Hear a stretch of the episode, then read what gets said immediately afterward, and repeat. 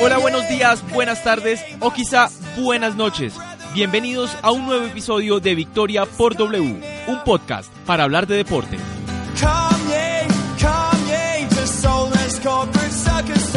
Los saluda Rubén Ramírez desde Bogotá, Colombia, con este duodécimo episodio. Empezamos ya mientras escuchamos a Frank Turner con su canción I Still Believe, incluida en el álbum England Keep My Bones del año 2011. La Crónica, en Victoria por W. Victoria por W.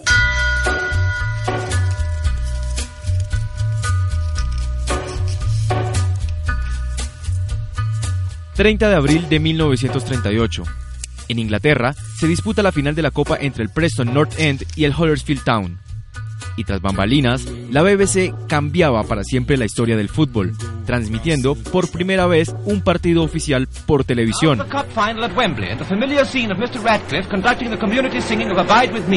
El cómo empezó la transmisión de los partidos de fútbol se remonta a 1937, temporada en que el Arsenal se proclamó campeón el equipo Gunner, dirigido por George Allison, decidió grabar un partido de entrenamiento entre el equipo titular y el suplente. La grabación, además de ser usada por la BBC como prueba televisiva, aró el terreno para que un año después se diera la primera transmisión de la historia.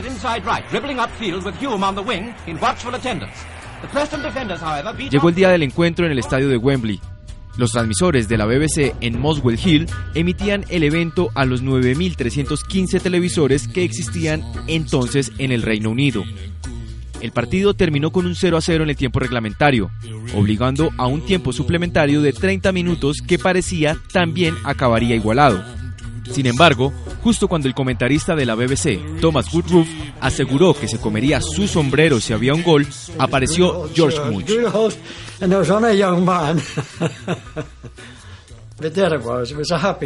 Corría el minuto 29 del tiempo extra cuando el árbitro pitó penal a favor del Preston North End. Much pateó y firmó el 1 a 0, que entregó el segundo y último título de la FA Cup a su equipo.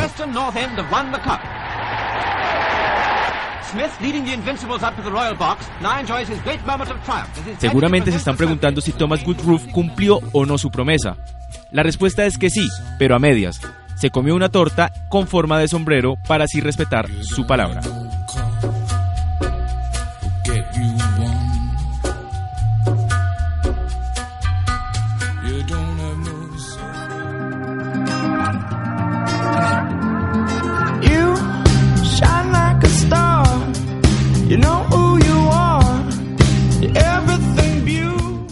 Fue en el álbum Men Amongst Mountains del año 2015 en el que The Revivalist, banda de Nueva Orleans, incluyó esta canción, Wish I Knew You.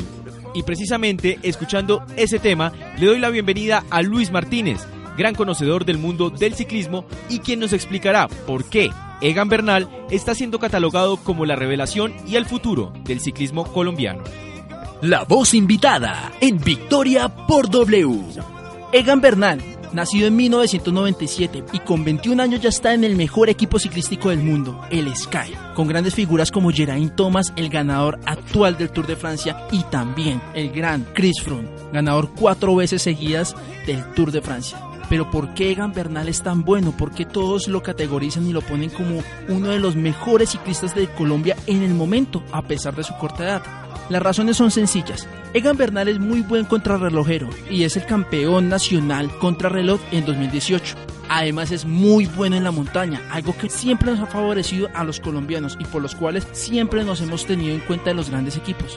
Y Egan Bernal está aprendiendo de los mejores su coequipero Chris Froome, también el señor Geraint Thomas enseñándole, instruyéndolo y dándole la oportunidad de liderar el equipo Sky en diferentes competencias, hacen que Egan tome confianza. Por todo esto y más, se puede decir que en unos dos años Egan Bernal nos va a dar los grandes triunfos al ciclismo colombiano, triunfos que se han venido cosechando a través de las piernas de otros grandes que le están abriendo el camino a él, a Egan y a muchos otros ciclistas que vienen detrás de ellos. Por todos ellos, hoy lideran y están, no solamente para ganar camisas de montaña, sino para ser los campeones y los líderes de los mejores equipos de ciclismo del mundo.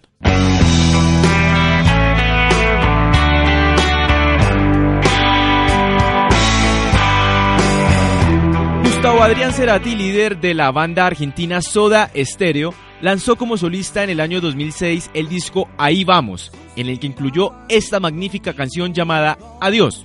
Y diciéndole adiós al programa de hoy, vamos a la última parada en nuestro habitual dato. Postdata. El dato curioso en Victoria por W. Hoy les traigo un top 3 de datos curiosos sobre el golf, un deporte nacido en Escocia por allá en el siglo XV y que ha sido deporte olímpico en tres ocasiones. El primero, la palabra golf viene del término holandés medieval golf o kolp, que significa club.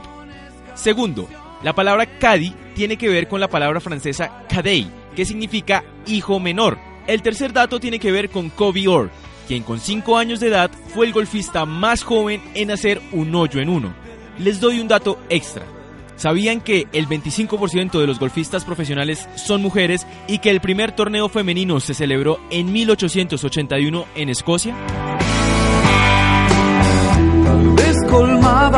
la necesidad. Muchas gracias por su compañía en este nuevo episodio de Victoria por W.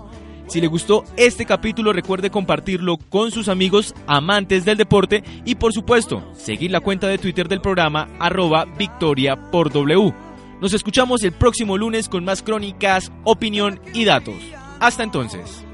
Hasta aquí Victoria por W, un podcast para hablar de deporte. Quedabas